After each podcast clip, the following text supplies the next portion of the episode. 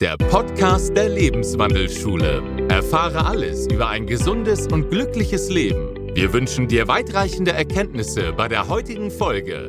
Der Darm steht im Zentrum unserer Gesundheit. Vor einigen Jahren habe ich eine Ärztin kennengelernt, die sich der Klarheit verschrieben hat, die weit über den Tellerrand der konventionellen Medizin hinausschaut und sich wirklich für die Gesundung ihrer Patienten interessiert. Dabei steht für sie der Darm im Mittelpunkt des Geschehens. Mir selbst hat sie unfassbar gut helfen können. Sie ist Fachärztin für Allgemeinmedizin und Naturheilverfahren und Inhaberin der Praxis Bialomed in Düsseldorf. Wir haben sie eingeladen, um mit uns über das Thema Darmgesundheit zu sprechen. In diesem exklusiven Interview bekommt ihr viele Tipps für ein besseres Verständnis und für einen möglichen Heilungsweg eurer Symptome. Also schaut mal rein. Liebe Ruth, unser Darm wurde ja schon lange in seiner Funktion, in seiner Wichtigkeit vor allen Dingen missachtet. Also bisher hat man immer gedacht, das ist das klassische Verdauungssystem und das ist es. Aber mittlerweile gibt es in der Schulmedizin alleine schon über 40.000 Veröffentlichungen über die Wichtigkeit und über die Funktionen des Darms. Jetzt stellst du ja in deiner Praxis auch den Darm in den Mittelpunkt, Gott sei Dank. Was versteht man denn überhaupt unter einem gesunden Darm? Das ist eine sehr spannende Frage, weil die meisten Leute, glaube ich, gar nicht wissen, was ein gesunder Darm überhaupt ist. Also in der heutigen Gesellschaft ist es tatsächlich normal, dass man davon ausgeht, dass man nach dem Essen Blähungen hat, dass man aufgebläht ist, dass man Völlegefühle hat, dass man sich fühlt, als hätte man Stein gefuttert. Und das sind alles Symptome, die nicht zu einem gesunden Darm gehören. Mhm. Normalerweise würde es eigentlich so sein, dass man isst und eine gute Verdauung hat. Das heißt, mein, mein, einmal täglich oder alle zwei Tage. Äh, man hat weder Durchfall noch Verstopfung, man hat weder Blähungen noch Bauchschmerzen, man kann die meisten Sachen gut vertragen und nur wenn man jetzt mal über die Stränge geschlagen hat, fühlt man sich voll. Mhm. Das wäre eigentlich so der Wunschzustand oder der Normalzustand und der tritt eigentlich in den meisten Fällen gar nicht mehr ein. Das heißt, die meisten Patienten oder Klienten kommen in die Praxis und äh, berichten über wechselnde Stuhlgänge, über Völlegefühl, über Blähungen. Und dann sagen wir in der Regel, ja, das ist nicht normal. Es wird aber als normal angesehen, mhm. weil es äh, flächendeckend vorkommt. Das heißt, es gibt kaum jemanden, der berichtet, dass er das nicht mehr hat. Mhm. Und ähm, das heißt, eine normale Verdauung und ein, ein normales Verdauungssystem hat fast heutzutage niemand mehr. Das ist zumindest das, was wir in unserer Praxis sehen. Und das sind so die Symptome, die die Patienten auch dann tatsächlich doch meistens direkt merken. Aber was sie nicht merken, ist, was passiert denn dann eigentlich im Umkehrschluss? Also was passiert, wenn unsere Darmflora im Ungleichgewicht ist? Ja, grundsätzlich kriege ich ja erstmal sozusagen Symptome, mhm. die sich eben entsprechend entpuppen. Also ich habe Völlegefühl, Blähungen, mhm. Bauchschmerzen. Ich entwickle aber vielleicht auch sowas wie Allergien, Nahrungsmittelunverträglichkeiten. Ich fühle mich schlapp und müde. Es gibt gute Belege dafür, dass die Darmflora mit dem Gehirn korrespondiert, dass Depressionen entstehen, Übergewicht entstehen können. Ähm, und diese ganzen Sachen führen die Leute ja meistens zum Arzt und dann wird nicht auf den Darm geguckt als erstes. Ne? Mhm. Und man hat ein schlechtes Immunsystem zum Beispiel dadurch, dass die Bakterien nicht mehr richtig arbeiten können. Und ähm, im Prinzip konzentriert sich aber alles auf diesen Bereich, weil der Darm das Organ ist, was mit allen Bereichen des Körpers korrespondiert. Mhm. Und die Menschen kommen manchmal mit Problemen, die sich erstmal nicht nach Darm anhören, die sich aber am Ende auf jeden Fall auf den Darm zurückführen lassen. Mhm. Und dann ist das sozusagen die Ursache ne, oder der Ausgangspunkt dieser, dieses Ungleichgewichts und müsste, sollte dringend untersucht und behandelt werden. Jetzt haben wir über Symptome gesprochen, über die Ursache dieser Symptome. Aber wie kommt es überhaupt dazu? Also wie kommt es zu einer Dysbiose? Also grundsätzlich hat alles, was wir tun in unserem Leben, einen Einfluss aufs System. Wir sind ja ein ganzer Mensch. Wir können ja nicht nur irgendwie die Schulter angucken oder das Knie oder das Herz oder den Bauch, sondern wir müssen im Gesamtheit sehen, was passiert. Das heißt, wenn ich in meinem Leben super viel Stress habe, wenn ich die ganze Zeit sitze, wenn ich die ganze Zeit Mist esse, und mit Mist meine ich im Prinzip alle verarbeiteten Nahrungsmittel, die du dir vorstellen kannst, wenn ich äh, mich überhaupt nicht bewege, wenn ich überhaupt keine Entspannung habe, sondern die ganze Zeit auf der Flucht bin, dann verändert sich im Körper mein Milieu mhm. und ähm, das Milieu führt dazu, dass die Darmbakterien im Darm nicht mehr gerne wohnen wollen. Mhm. Man muss nochmal unterscheiden zwischen Dickdarm und Dünndarm, mhm. aber grundsätzlich untersuchen die meisten Leute erstmal den Dickdarm. Und dann sehe ich, dass die Ausgewogenheit meiner Bakterien nicht mehr vorhanden ist, dass sich Bakterien, die normalerweise da sind, aber in kleinen Mengen vermehren, dass Pilze sich vermehren zum Beispiel. Und wiederum dieses Ungleichgewicht führt dazu, dass ich zu Symptomen komme, die ich mir erstmal nicht erklären kann. Und ähm, grundsätzlich habe ich es tatsächlich selber in der Hand. Auch Antibiotikatherapien zerstören natürlich die Darmflora, mhm. aber auch die Einnahme von Antidepressivern, von Blutdrucksenkern, von Magensäureblockern führen dazu, dass sich im Darm etwas verändert. Ne? Und Stress ist natürlich ein Hauptfaktor, weil ähm, die Verdauung passiert in der Entspannung. Wenn ich keine Entspannung habe, habe ich keine oder natürlich nicht gar keine, aber schlechte Verdauung. Und je länger Nahrungsreste sich im Darm aufhalten, je unverdauter die Nahrungsmittel sind, desto wahrscheinlicher ist es, dass sich irgendein Ungleichgewicht mhm. ergibt. Wenn sich jetzt ein Patient nicht sicher ist, er hat eventuell oder sie hat eventuell die ein oder anderen Symptome, fühlt sich manchmal nicht gut. Wie kann man herausfinden, was im Darm los ist? Gibt es so eine Art Darmanalyse? Es gibt äh, diverse Untersuchungsmöglichkeiten. Ähm, es war früher tatsächlich so, dass man eine Stuhlprobe eingeschickt hat. Das war so ein bisschen wie Kaffeesatz lesen. Ne? Das Ganze wurde irgendwie verpackt, verschickt, in der Post lag es rum. Man weiß, musste nicht so genau, was macht man jetzt damit. Ähm, heutzutage ist das anders. Man kann nämlich eine Mikrobiomanalyse machen. Mikrobiom bedeutet erstmal die Zusammensetzung aller Darmbakterien. Ähm, und wir können anhand dieser Analyse, die genetisch funktioniert, genau sagen, welche Bakterien befinden sich jetzt mhm. dort im Stuhl. Man hat, kann nicht alle Bakterien untersuchen, man kann auch nicht alle Billionen Bakterien detektieren, aber man kann eine Vielzahl von guten und schlechten Keimen herausfinden mhm. und deren äh, Gleichgewicht herausfinden und gucken, wie ist der pH-Wert im Darm. Der ist nämlich besonders wichtig, weil die Bakterien lieben ein bestimmtes Milieu. Und wenn ich im Stress bin zum Beispiel und schlecht mich ernähre, kommt es dann eben zu einer möglicherweise Übersäuerung, die wiederum das Milieu im Darm verändert und die Bakterien wollen dann, dann nicht mehr wohnen. Und ähm, auch Pilze können sich natürlich vermehren, es können sich Entzündungsmarker äh, bemerkbar machen, die sozusagen zeigen, dass das Darmimmunsystem beeinträchtigt ist. Wenn mein Darmimmunsystem beeinträchtigt ist, habe ich eine schlechte Abwehr. Dann kommt es zu einer vermehrten Darmdurchlässigkeit. Bedeutet im Endeffekt, dass die Darmzellen nicht mehr so stark miteinander verankert sind. Mhm. Ja, dieses Verankern ist aber unglaublich wichtig, weil da wird alles abgehalten, was eigentlich nicht in die Blutbahn gelangen soll. Mhm. Viren, Bakterien, Parasiten, die wir ja auch durchaus aufnehmen ähm, alle möglichen Allergene. Und wenn das passiert und äh, nicht mehr funktioniert, dann habe ich ständig im Darm eine Immunreaktion. Das ist ein Leaky Gut, eine vermehrte Durchlässigkeit. Und das ist deswegen so schlecht, weil dieses Immunsystem dann im Darm so hochaktiv ist, dass es zu allergischen Reaktionen kommen kann, zu Immunschwäche, zu gehäuften Infekten, zu Abgeschlagenheit, Müdigkeit, Erschöpfungssyndromen tatsächlich auch. Ähm, und man dann eben schauen muss, okay, was macht man? Ne? Das ist sozusagen die Analyse des Dickdarms. Aber man kann natürlich auch den Dünndarm untersuchen, noch nicht so gut wie den Dickdarm. Aber es gibt Möglichkeiten herauszufinden, ob der Dünndarm fehlbesiedelt ist ähm, oder nicht. In Amerika gibt es dazu etliche Studien. Das ist absolutes anerkanntes Krankheitsbild, eine Dünndarmfehlbesiedlung. Mhm. In Deutschland guckt sich das momentan noch fast keiner an.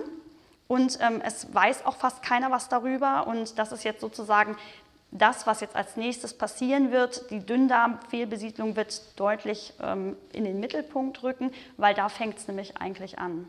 Und wenn jetzt ein, äh, einer dieser vielen Tests ähm, ergibt, dass meine Darmflora wirklich im Ungleichgewicht ist, was kann ich tun? Gibt es da Behandlungsmöglichkeiten? Ja, etliche tatsächlich. Also man sagt immer, okay, was soll ich jetzt machen? Das ist alles so viel, aber man kann das in einem guten strukturierten Plan tatsächlich von oben nach unten angehen. Also im Prinzip ähm, schaut man natürlich schon, was ist im Ungleichgewicht. Also wenn ich jetzt zum Beispiel eine Überpilzung habe, zu viel Candida-Pilze, dann kann ich zuerst eine Candida-Behandlung machen. Da gibt es verschiedenste Möglichkeiten, schulmedizinisch als auch naturheilkundlich natürlich. Und wir sind eher daran interessiert, mit naturheilkundlichen Präparaten zu arbeiten.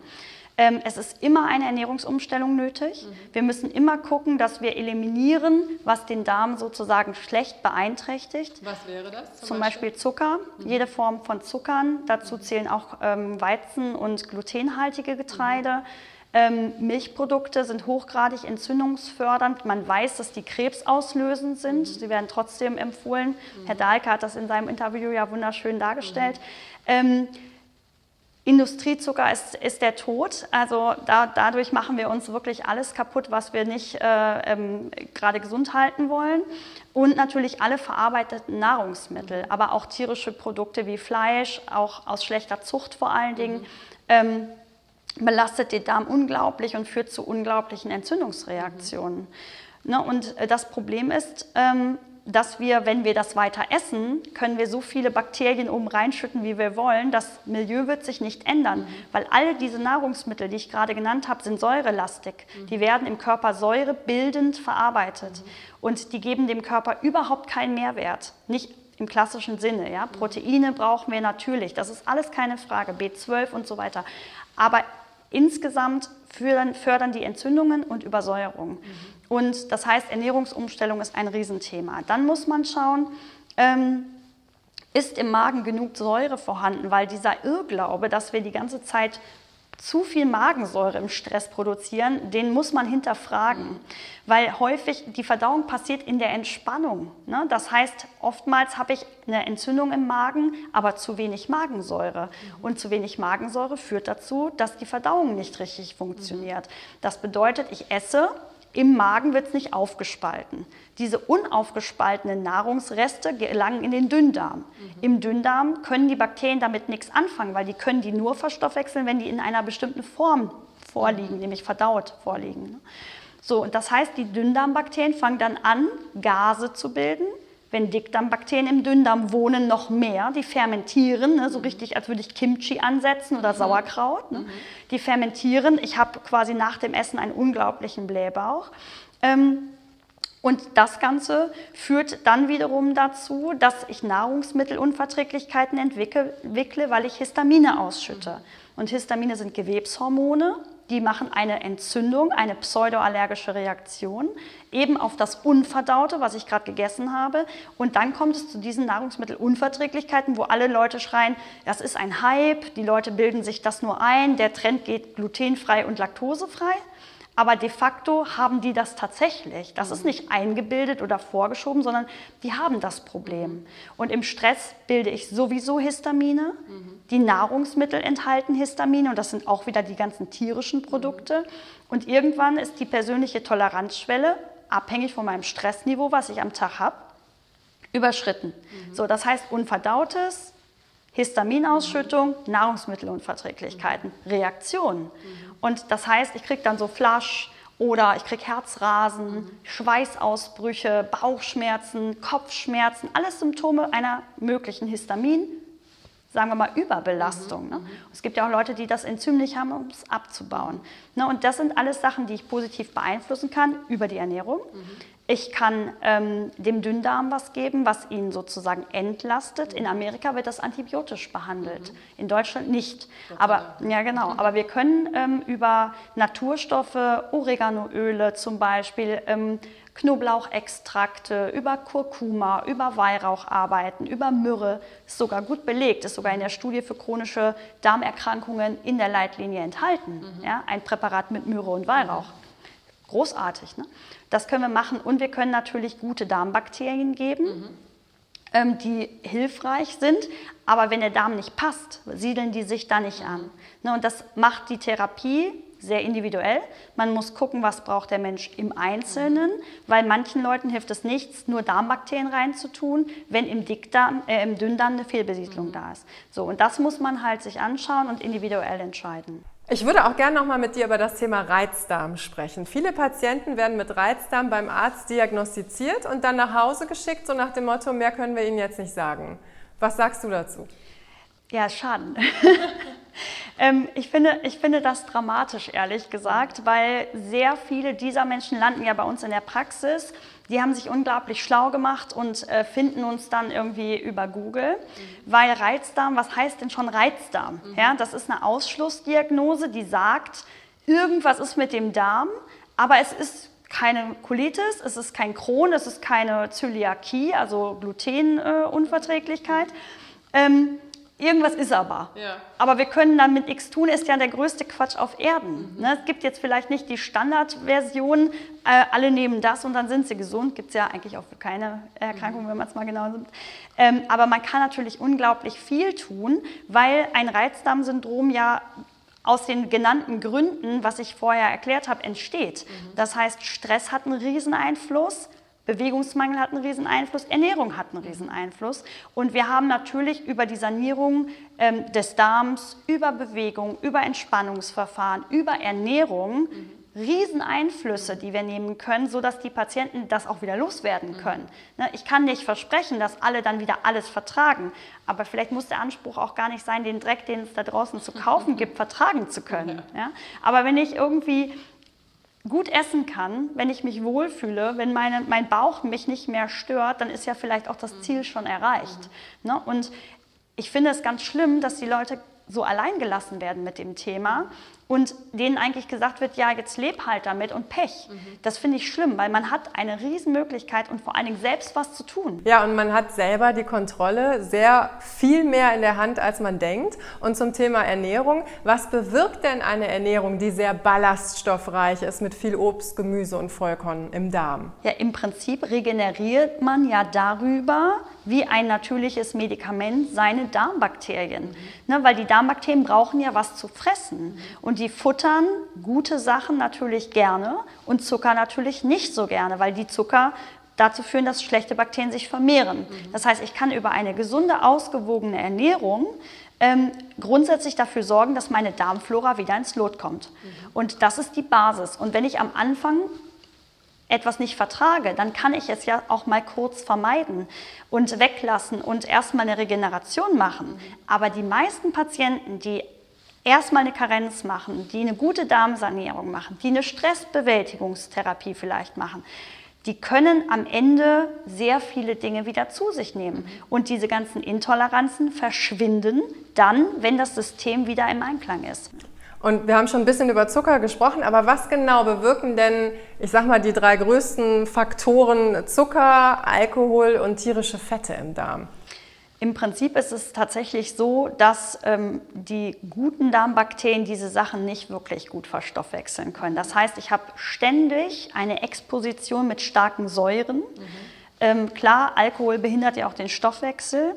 Ähm, diese Säuren oder diese Nahrungsmittel bewirken eine sogenannte Silent Inflammation, eine chronisch schwelende, leise Entzündung. Bedeutet, die merke ich erstmal nicht. Mhm.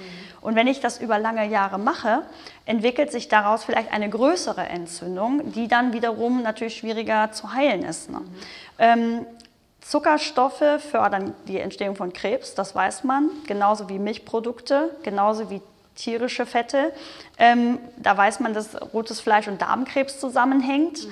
Das sind alles Sachen, die in Maßen genossen, bis auf Zucker, aber bis in Maßen genossen gehen, wenn der Rest da drumherum stimmt. Mhm. Aber wenn ich auf ein schlechtes System, was quasi schon eine Mineralstoffresorptionsstörung zeigt, ich habe zu wenig Mineralstoffe, äh, ich habe eine Silent Inflammation, ich habe eine kaputte Darmflora, dann auch noch diese Sachen obendrauf schütte, dann ist es irgendwann vorprogrammiert, dass das System irgendwann in die Knie geht. Und das äußert sich in der Regel nicht durch Darmkrebs und auch nicht durch Durchfälle, sondern dann Erschöpfungssymptome. Ne, die Leber ist überlastet mit den ganzen Gärstoffen. Ähm, ich fühle mich aufgebläht, ich fühle mich voll, ich fühle mich elanlos. Und daraus entwickeln sich natürlich andere Dinge, die äh, sich einfach negativ auf die Gesundheit auswirken. Ne? Jetzt wird viel über Gluten gesprochen. Ist das ein Hype? Übertreiben die Leute oder macht Gluten wirklich etwas, was mit unserem Darm nicht so ganz zusammenpasst? Also meiner Meinung nach muss man Gluten und Gluten unterscheiden. Ich glaube, dass ähm, sozusagen meiner Recherche nach zeigt sich, dass das Gluten von den Zeiten meiner Oma oder unserer Oma ja, war das noch gar kein Problem so richtig. Da gab es diese ganzen Sachen noch gar nicht. Mhm. Das Gluten hat sich aber im Laufe der Jahre verändert. Es ist sozusagen von der Zusammensetzung anders geworden. In den Backwaren befindet sich viel, viel mehr Gluten, als es jemals drin war. Ich glaube 40 Prozent. Ähm, und diese Menge macht das Gift. Diese Menge ist vom Darm nicht mehr prozessierbar. Und auch das wirkt sozusagen proinflammatorisch, also fördert eine Entzündung. Und die meisten Leute, also die Dosis macht das Gift, können vielleicht so ein Brötchen mal ganz gut vertragen. Schmeckt ja vielleicht auch mal ganz lecker und man geht mal vorbei und isst einen Kuchen. Ist alles kein Problem. Wenn ich das selten tue, wird es wahrscheinlich nicht so ein riesen äh, Chaos hinterlassen. Mhm. Aber wenn ich das ständig mache, wenn ich sehe, dass die Kinder jeden Morgen ein weißes Brötchen mit noch am besten Wurst drauf in der Schule dabei mhm. haben, das ist echt dramatisch. Ja? Dann denkt man sich, okay, es ist kein Wunder, dass die ganzen Kinder Unruhe haben, mhm. dass sie ähm, nicht mehr richtig sich konzentrieren ADHS können. So ja, genau. Das, das sind alles Sachen, die unserer Meinung nach damit zusammenhängen. Ähm, ich würde gerne noch kurz mit dir über Mitochondrien sprechen. Mitochondrien steuern unsere Darmzellen. Was sind Mitochondrien eigentlich und warum sind sie für unsere Gesundheit so wichtig? Die Mitochondrien sind äh, ein enormes Thema. Die Mitochondrien sind die Kraftwerke in den Zellen. Das bedeutet, alle Zellen enthalten Mitochondrien bis auf die roten Blutkörperchen, die nicht. Die Mitochondrien sind ehemals Bakterien, die haben wir sozusagen verinnerlicht, die helfen uns nämlich bei der Energiegewinnung. Mhm. Das heißt, die Kraftwerke produzieren eine Energie, die nennt sich ATP, das ist sozusagen das Benzin des Körpers. Mhm. Und die Mitochondrien haben sehr viele verschiedene Aufgaben, in der Fettverbrennung zum Beispiel, in der Zuckerverbrennung zum Beispiel. Ähm, und sind überlebensnotwendig. Also wenn wir keine hätten, sind wir tot. Mhm. Ne? gibt ja genetische Mitochondriopathien, da sterben die Kinder früh. Die können nämlich keine Energie produzieren. Die Mitochondrien sind deshalb äh, so enorm wichtig, weil sie eben uns am Leben halten, weil sie eben Energie produzieren. Die sind aber abhängig von dem Gesamtzustand des Körpers. Das bedeutet, ob ich genügend ausreichend Mineralstoffe habe, ob die Mineralstoffe auch in den Zellen ankommen, weil die sind ja in den Zellen. Ähm, wie ist es denn sozusagen mit dem Transport von Cholesterin in den Zellen, weil die Mitochondrien auch die Hormone produzieren. Mhm. Sowas wie Cortisol, unser Stresshormon, wird da produziert. Ähm, und deswegen sind die ähm, existenziell wichtig für den Stoffwechsel in den Zellen. Mhm. Und wenn die brach liegen, und auch die sind abhängig von, wie viel Stress habe ich, was esse ich, ja, wie viel kommt in der Zelle an, wie viel Sauerstoff steht der Zelle zur Verfügung, mhm. wenn das ins Ungleichgewicht gerät, kann die Zelle eben nicht mehr ausreichend ähm, Energie produzieren und ich werde schlapp und müde und kriege ein Erschöpfungssyndrom oder ein Burnout oder eine Depression ne, und bin einfach sozusagen infektanfällig. Also auch ein ganz wichtiger Punkt, mit dem man sich mal beschäftigen sollte. Ja. Auch ein sehr, sehr wichtiger Punkt und damit schon meine letzte Frage heute. Welche Rolle spielen Schwermetalle in unserem Körper und wie kann ich herausfinden, ob ich überhaupt Schwermetalle im Körper habe? Auch das ist ein Riesenthema tatsächlich. Ähm, wir machen in der Praxis ganz viele Schwermetallanalysen, die mhm. kann man übers Blut machen. Ähm, man kann aber auch sozusagen provozieren, dass Schwermetalle über den Urin ausgeschüttet werden und kann die dann da bestimmen. Wir mhm. sehen enorme Schwermetallbelastungen bei Leuten, die sehr viel Fisch konsumieren oder Reis, der nämlich häufig arsenbelastet ist, tatsächlich, auch Bioreis. Ähm, ist äh, Wahnsinn, ja. Ähm, und diese Metalle machen ganz viele verschiedene Dinge, vor allen Dingen eine Entzündungsreaktion. Da bin ich genauso wieder bei der Silent Inflammation, weil die Metalle eigentlich über den Darm ausgeschieden werden müssten und über die Leber entgiftet. So, wenn jetzt aber die Leber total überlastet ist mit all den anderen Prozessen, die ich gerade schon genannt habe, mit Stress und Ärger und den Darmgasen und so weiter und so fort oder Medikamenten, die man so nimmt, und der Darm ein Leaky Gut hat, wird die Schwermetallausscheidung gestoppt und die Schwermetalle geraten über diese offene Darmbarriere wieder in den Kreislauf. Mhm. Und das kann durchaus auch dazu führen, dass die Mitochondrien blockiert werden, weil die setzen in den Zellen bei den Mitochondrien in der sogenannten Atmungskette an mhm. und blockieren die Prozesse. Das heißt, die Mitochondrien können schlechte Energie produzieren und auch das führt dann wieder sozusagen dazu, dass ich schlapp und müde bin oder Allergien entwickle oder Kopfschmerzen oder Müdigkeitssyndrome und so weiter und so fort. Mhm. Und wenn man jetzt sozusagen überlegt, was wir jetzt alles zusammengetragen mhm. haben, ist das ja ein riesengroßes Feld mhm. von offenen Fragen, die wir tatsächlich dem Patienten auch stellen, um herauszufinden, was ihm fehlt. Weil meiner Meinung nach kann man das nur ganzheitlich klären. Mhm. Und wenn jetzt jemand noch eine schlechte Entgiftungsfunktion obendrauf hätte, ja, oftmals genetisch bedingt, dann habe ich eben das Problem, dass dass alles viel zu viel wird und dass die Toleranzschwelle überschritten wird und dann ein Krankheitssymptom mhm. entsteht. Also Schwermetalle haben wir eigentlich alle im Körper. Das liegt einfach daran, dass in der Umwelt unglaublich viele ähm, Gifte vorhanden sind. Auch das hat der Dr. Dahlke ja in seinem Interview kurz angeschnitten. Ähm, wir nehmen das über Fisch auf, wir nehmen das über Fleisch auf, wir nehmen das über verseuchte Milchprodukte auf, wir nehmen das über Reis auf, über Getreide, über Gemüse, die schlecht oder bespritzt sind und so weiter. Da kommen wir ja nicht drum rum oder auch über die Luft, ja, was da so rumspürt, das wissen wir nicht. Wir dürfen jetzt aber auch nicht in, äh, in die totale Paranoia äh, verfallen und denken, oh Gott, es ist alles ganz schrecklich und schlecht. Auch das macht ja was mit uns, wenn wir das glauben. Aber ähm, grundsätzlich kann man ja so ein bisschen gucken, was konsumiere ich. Mhm. Na, ich habe ja die Möglichkeit zu wählen, wo kommt mein Zeug her, was ich mhm. esse, was ist das für ein Gemüse, vielleicht kann ich ja regional lokal einkaufen, Bio. vielleicht Bio, Ne, da sind sowieso die besseren Enzyme drin, die absolut für die Verdauung positiv sind.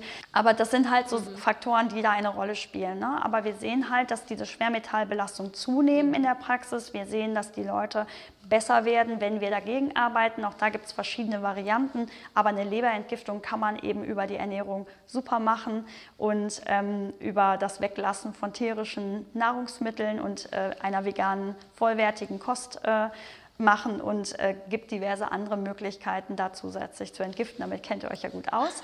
Und äh, von daher, das macht auf jeden Fall Sinn. Wenn man aber jetzt sieht, irgendwas funktioniert so gar nicht und ähm, mir geht es wirklich überhaupt gar nicht gut und mir geht es gar nicht besser, dann kann man überlegen, mal so eine Analyse zu mhm. machen. Das ist ein Bluttest, der ist auch nicht wahnsinnig teuer. So, wir mhm. hören immer wieder Patienten, die sagen, der Arzt hat gesagt, das lohnt sich nicht, das kostet Schweinegeld. Das stimmt de facto nicht. Ja? So ein Bluttest kostet knapp 80 Euro. Das alles überschaubar und ähm, dann kann man es eben genau sehen und dann weiß ich, okay, was ist da los, was kann ich machen? Und es macht dann einfach Sinn, individuell einen Plan zu haben, wie gehe ich jetzt vor. Aber die eigentliche Arbeit liegt dann tatsächlich nicht mehr bei mir. Ja, ich kann nur noch feststellen und sagen, okay, meine Empfehlung wäre, die eigentliche Arbeit beginnt dann zu Hause, nämlich indem ich mich mehr bewege, indem ich mein Mindset überarbeite, indem ich Entspannung mache, indem ich mich gesund ernähre und all das zusammen führt dann in der Regel dazu, dass ich mich deutlich besser fühle.